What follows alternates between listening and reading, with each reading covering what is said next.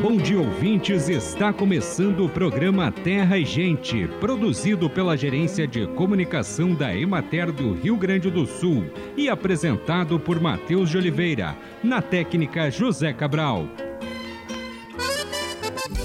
O Instituto Nacional do Câncer recomenda que ao longo da vida a população mantenha o peso corporal dentro dos limites recomendados de índice de massa corporal. O limite saudável para adultos é o MC de 18,5 a 24,9 quilos por metro quadrado comparando os dados da Pesquisa de Orçamento Familiar de 2008-2009 e da Pesquisa Nacional de Saúde de 2019, a prevalência de excesso de peso em adultos com mais de 20 anos, que dependem exclusivamente do SUS, aumentou de 47% para 58% em homens e de 48% para 59% em mulheres. Os gastos totais com cânceres que têm associação com o excesso de peso em 2018 foram de 2,36 bilhões de reais no Brasil. Se nada for feito, estima-se que esses valores serão de 4,18 bilhões em 2030 e de 5,66 bilhões em 2040. Do montante gasto em 2018, 61,03 milhões de reais foram atribuídos exclusivamente ao excesso de peso corporal. Foram realizados no dia 12 de dezembro no Palácio Piratini o lançamento do programa Reconstrói no Campo e a assinatura dos convênios da primeira fase do programa de recuperação da fertilidade do solo. As iniciativas do governo do estado devem injetar 69 milhões de reais na agricultura familiar de municípios atingidos por eventos climáticos adversos neste ano. Nesta primeira etapa do programa de Recuperação da Fertilidade do Solo, foram contemplados 22 municípios. A iniciativa tem o propósito de disponibilizar recursos para a recuperação de áreas cultiváveis em cidades que tiveram perdas decorrentes do ciclone extratropical que atingiu o estado entre 15 e 16 de junho de 2023, buscando restabelecer plenamente sua capacidade produtiva. O objetivo do convênio é a aquisição, distribuição e aplicação de insumos, tais como corretivos, condicionadores de solo, adubos, bioinsumos e sementes de cobertura. O investimento do Estado nesta etapa é de 10 milhões de reais. Acompanhe agora o panorama agropecuário. A colheita do trigo está tecnicamente encerrada no Rio Grande do Sul ainda existem lavouras periféricas remanescentes nas regiões dos campos de cima da Serra e Campanha, cuja colheita ainda depende de avaliação econômica. Em termos gerais, estima-se que a área colhida está muito próxima a 100% da área cultivada a produtividade inicial estimada pela Emater era de 3.021 quilos por hectare e a revista, ao iniciar a colheita, é de 2.164 quilos por hectare. Contudo, os resultados ainda foram mais impactados pela baixa qualidade do produto obtido, com predomínio de grãos sem características adequadas à indústria de farináceos. Consequentemente, os efeitos econômicos da safra foram insatisfatórios. Na região administrativa da Emater de Bagé, na fronteira oeste, a colheita foi finalizada, mas resta pequena área na campanha nos municípios de Caçapava do Sul, Dom Pedrito e Lavras do Sul, representando 0,67% da área cultivada na região. O clima tem sido favorável para a colheita nas últimas lavouras, Embora a quebra da produtividade na qualidade dos grãos já esteja consolidada devido às condições climáticas adversas durante toda a primavera, a produtividade média na região está cerca de 30% abaixo da expectativa inicial, destacando-se as perdas estimadas em São Gabriel 50%, Quaraí 44%, Itacurubi 43%, Caçapava do Sul 42%, Santana do Livramento 41%, Lavras do Sul 40%, São Borja 39% e Manuel Viana 38%.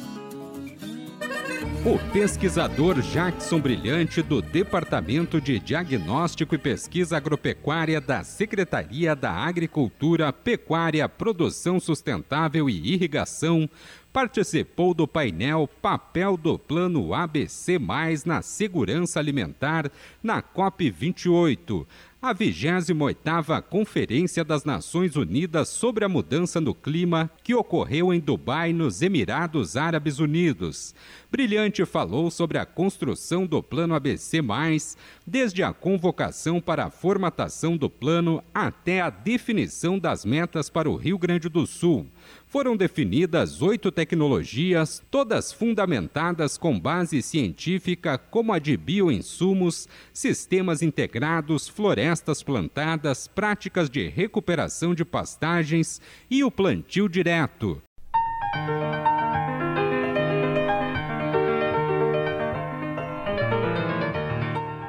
No programa de hoje, vamos conhecer a experiência do Tambo S. Martins com o projeto Elite a Pasto, desenvolvido pela Emater no município de Serafina Correia.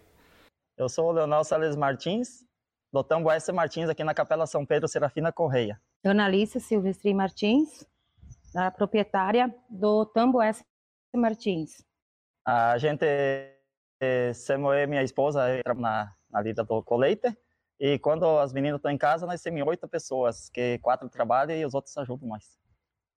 Nós temos aqui a, a, o salão, de, o, a sala de, de ordenha, que é poço, canalizada. Né? Nós temos 14 vacas em lactação no momento. E também nós temos a, a área de, a sala de, de alimentação. É, nossa propriedade é, ela tem 12 hectares e meio Daí a gente usa 4 hectares e meio para silagem, é, inverno e verão. E daí aqui de cima a gente usa 3 hectares de pastagem, pastagem perene, e a gente implanta pastagem no verão e no inverno sobre semadura no tifto. A partir do projeto Elita Pasta, a gente fez melhoramento nas pastagens. A gente já tinha o tifto 85, foi implantado esse tempo atrás. 2015. 2015. E após isso, com a Elita Pasta, a gente começou o melhoramento, começamos sobre semeadura, correção de solo, sememos trevo no meio e também centeio, a gente tem um pedaço de capim aruana também, que é inverno e verão, né? A gente trabalha. Uhum. Com o projeto Elita Pasta, a gente fez adubação na, de sistema. A gente usa azuspirim e aduba, a cama de aviário. E também os dejetos da, das vacas a gente coloca na, na pastagem para vir melhor. É ureia concentrada numa aplicação só. A gente também fez análise de solo e é feita a correção com calcário e cama de aviário. Nós temos o melhoramento né, da, da, do manejo da nutrição das vacas, né? E por isso que a gente tem o autoapasto, né? É, é, a gente só complementa com aração, que é balanceada, né? Todo mês o Leandro faz o controle, faz a, as análises e tudo, daí ele faz a ração que a gente pega na Cooper Latte e a gente põe silagem, né? Complementa com a silagem. Mas a, a princípio é só pasto mesmo, e a dieta calculada. Né? E também nós temos o melhoramento, né, da, das terneiras, né, que a gente agora tem um plantel mais ou menos bom, que com certeza mais adiante vai ter vacas boas, né? A gente melhorou a genética das terneiras, né? A gente até na alimentação a gente conseguiu acertar a alimentação das terneiras porque primeiro a gente tinha tudo, mas a gente não sabia manusear. Aí agora a gente acertou o ponto das ceneiras e agora estamos vendo que as ceneiras estão ficando bonitas e futuramente vacas muito boas também. A gente também fez melhoramento nos bebedouros, né, nos piquetes, que daí as vacas têm água, acesso à água direto, né? Quando elas estão nos piquetes e também tem lá no mato também, tô com quando é na sombra elas vão num bebedouro lá. E também a, a, foi arrumada as estradas aqui, melhorado a, o acesso das vacas, que sofriam muito quando iam passar ali, que tinha vaca que quase não conseguia caminhar de tão atolador que ficava, tão, tanto buraco. Foi colocado cascalho, foi alargado devido ao projeto Elita Pasto que o Leandro acompanha. Aqui a gente também usa o sistema de rotatino, que ficou os piquetes maiores. Antes era piquetes menores, né? E me dava muita mão de obra assim para ir atrás, que era apertado, muita vaca no mesmo lugar. E agora com o rotatino facilitou bem melhor, que as vacas têm mais pasto, a gente gira mais rápido, em torno de três a quatro dias aí no verão. E elas estão bem sustentáveis, assim, elas têm acesso direto lá nos piquetes. Já, já fazem um ano, né, até mais, é um ano que a gente mudou o, o, o jeito de, de, trabalhar aqui também, né, que de manhã cedo as vacas comem pasto e depois nós tiramos leite, que nós tiramos leite às 8 da manhã e às 4 da tarde. E daí as vacas, bem dizer, elas já dão uma boa comida de pasto lá no, no piquete, Aí depois aí a gente ordenha às oito e elas vão pro pasto de novo. E lá pelas dez e meia, assim, daí elas vêm pro galpão, daí a gente dá silagem e, o, e aração, né? E depois elas vão para para a área de descanso lá, né? Que tem a sombra e água para elas ficarem lá. Até as três e meia, quatro horas da tarde que a gente vai ordenhar de novo. E depois da, da ordenha, a gente só põe a, ração, né? Que a gente completa a ração do dia e elas vão de novo para o pasto, que daí elas passam a noite no pasto, no piquete. As vacas, elas pastejam, o pastejo das vacas é antes das oito, né, que elas pastejam, e depois das cinco da tarde, né, cinco, cinco e pouco da tarde, elas vão para o pasto, daí é a hora delas pastarem. Também faz dois anos que a gente faz silagem de inverno, né, porque a nossa outra área que nós temos é longe daqui, daí não tinha acesso às vacas para levar lá, daí a gente deixava, no inverno ficava a área vazia, né, só criando mato. E a partir do projeto Elita Passo, o Leandro acompanhou nós, começamos a fazer laje de inverno. Usamos o trigo e o triticale, e também foi feita a análise da compactação aqui, que melhorou bastante, e também a análise do ponto de corte. Nós temos também o aplicativo, né, que, que, é, que é feito ali todo mês, né, a gente manda os dados né, nesse aplicativo, que é os dados do, do leite, é, a ração, é, né, e tudo. E, e também o, os gastos, né? A gente marca tudo, a gente controla tudo, os controles tudo, e a gente marca nesse aplicativo que, que a gente tem. E aí vem o relatório, né, do, do, do mês inteiro, do mês, né? Para que é o e no final do ano daí vem o relatório do ano todo. Uh, também uh, usando a parte da ração aqui, a gente usa o bypass, né, a monenzina, e também é colocado uh, pedido lá para a Cooperlate para mandar todos os meses a ração que a gente for, é formulada, né, pela, pra, através do projeto Elita Pasta. Uh, porque já chegamos a usar aqui quando tem bastante passagem, ração de bem menos nutrição, né, as ali de 16%, de, e quando tem bastante pasta, conforme precisa, a gente pede na Cooperlate, ela faz. Usando o processo do rotatino, as vacas comem mais pasta. Daí uh, favoreceu nós uh, no aumento da produção e também a silagem de trigo que a gente faz favorece bastante. Mesmo o, o triticale carista deu certo aqui em casa. A gente plantou de novo esse ano e vamos colher. Aí, há, há sete anos atrás, sete, oito anos atrás, a gente trabalhava com média ali de 16, 17 litros vaca dia.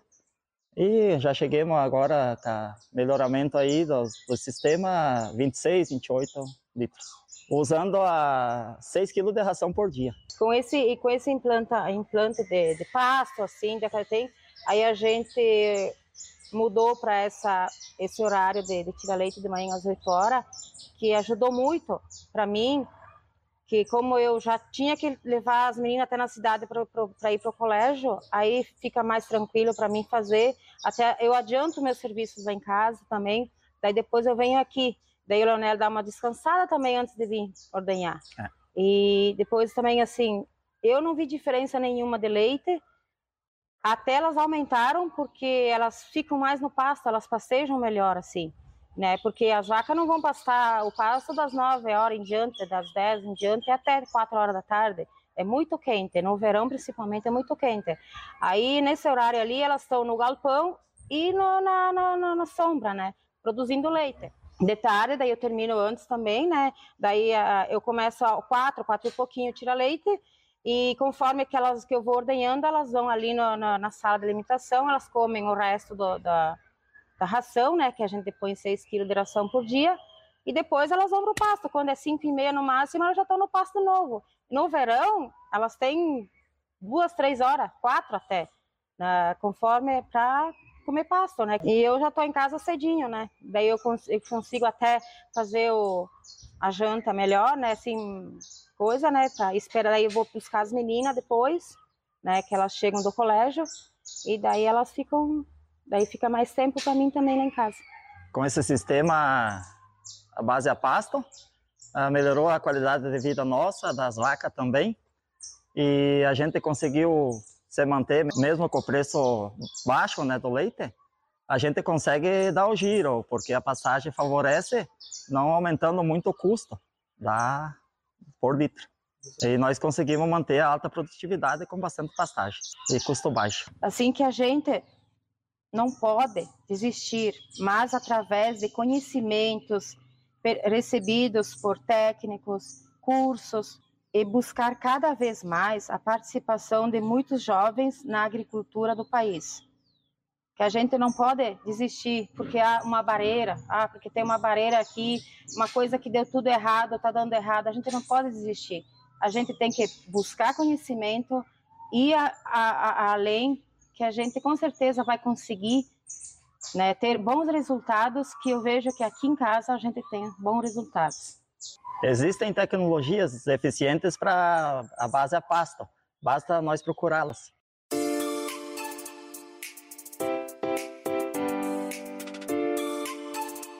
E chegou o momento de saúde e ecologia. Em Cerro Grande do Sul, a utilização de serragem na agricultura tem se mostrado como uma alternativa para resolver um problema ambiental o cultivo sucessivo de lavouras anuais, principalmente o tabaco, em que é colhida quase toda a parte aérea da planta, não sobrando quase nada de palha no chão para proteger o solo, acaba reduzindo os níveis de matéria orgânica, causando problemas de erosão e baixa fertilidade.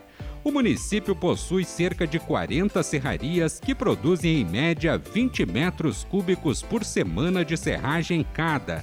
Isso gera uma produção mensal de cerca de 3.200 metros cúbicos.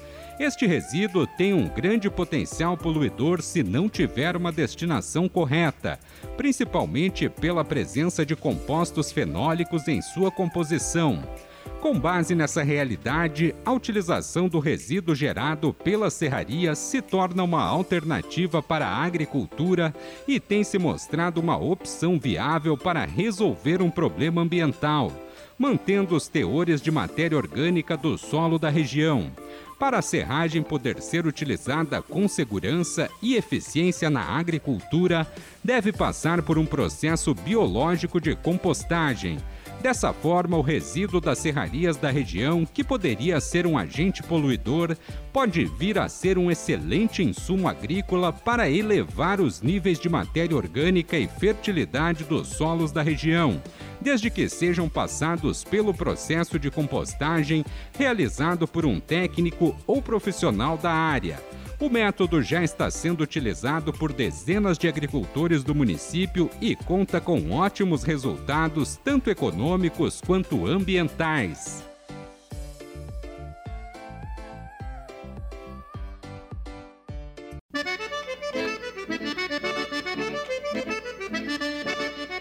Acompanhe agora os preços recebidos pelos produtores do Rio Grande do Sul na última semana. Arroz em casca, saco de 50 quilos, preço menor 105 reais, preço maior 128 reais, preço médio R$ 116,83.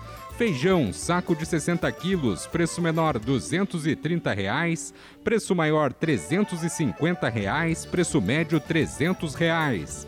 Milho, saco de 60 quilos, preço menor R$ 56,00, preço maior R$ 64,00, preço médio R$ 58,67. Soja, saco de 60 quilos, preço menor R$ 135,00, preço maior R$ 145,00, preço médio R$ 138,63. Sorgo granífero, saco de 60 quilos, preço médio R$ 45,00. Trigo, saco de 60 quilos, preço menor R$ 60,00, preço maior R$ 69,00, preço médio R$ 63,08. Boi para abate, o quilo vivo com prazo de pagamento de 20 a 30 dias, preço menor R$ 6,90, preço maior R$ 8,00, preço médio R$ 7,59. Búfalo, quilo vivo, preço menor R$ 5,50, preço maior R$ 7,60, preço médio R$ 6,32. Cordeiro para abate, quilo vivo, preço menor R$ 6,50, preço maior R$ 8,00, preço médio R$ 7,21. Suíno tipo carne, o quilo vivo, preço menor R$ 4,30, preço maior R$ 6,60, preço médio R$ 5,45. Vaca para abate, o quilo vivo com prazo de pagamento de 20 a 30 dias, preço menor R$ 5,85, preço maior R$ 7,00, preço médio R$ 6,42.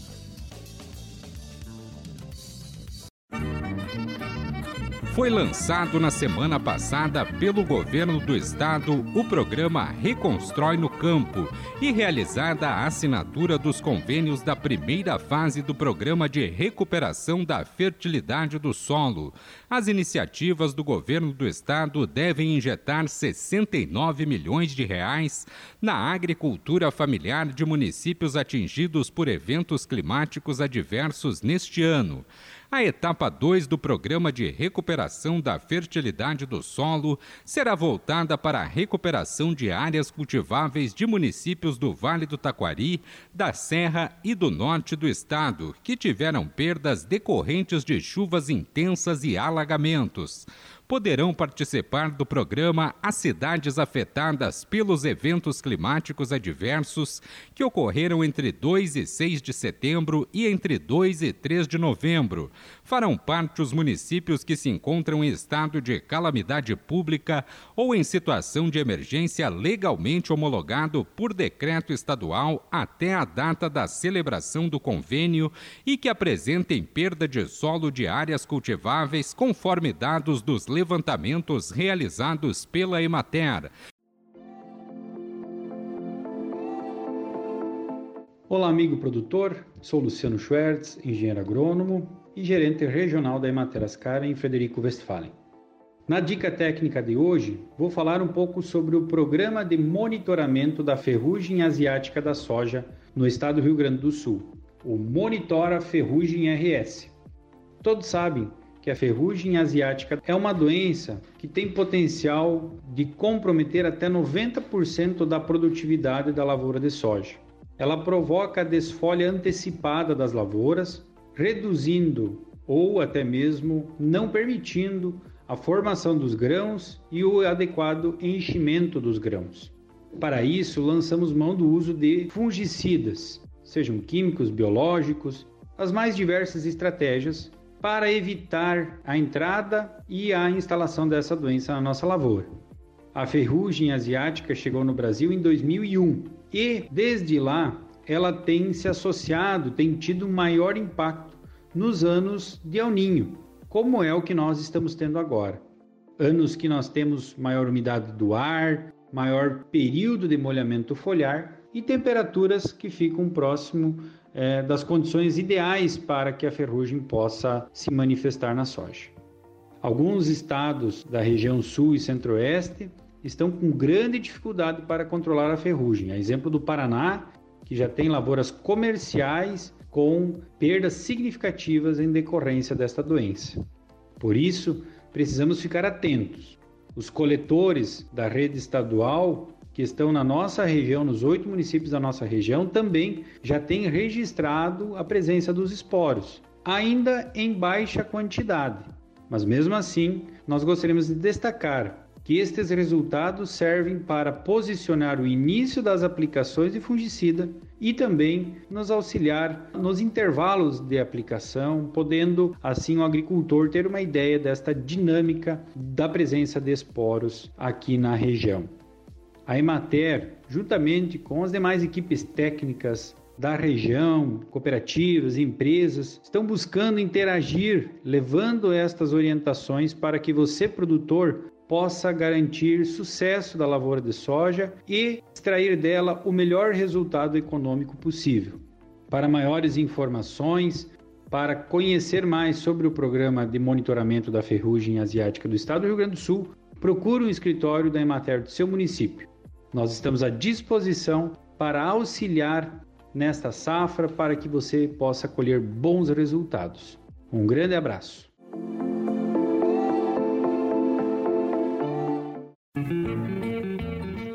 Acompanhe agora o calendário agrícola. A colheita do alho encontra-se no auge. Iniciam os tratos culturais no arroz irrigado. Estão no fim os tratos culturais da batata da primeira safra. Colheita da cevada está chegando ao fim agricultores estão terminando de preparar a terra para o plantio do fumo, terminando a semeadura do girassol. Também chega ao fim a semeadura da melancia. Estão terminando as atividades de preparo da terra para o cultivo do milho. O plantio da soja está chegando ao fim. Dezembro é mês de plantar arroz, girassol, milho, soja, batata doce, tomate, abóbora, abobrinha, berinjela, beterraba, cenoura, giló, milho verde, melancia, melão, pepino, quiabo, alface, chicória, radite, repolho e feijão vagem.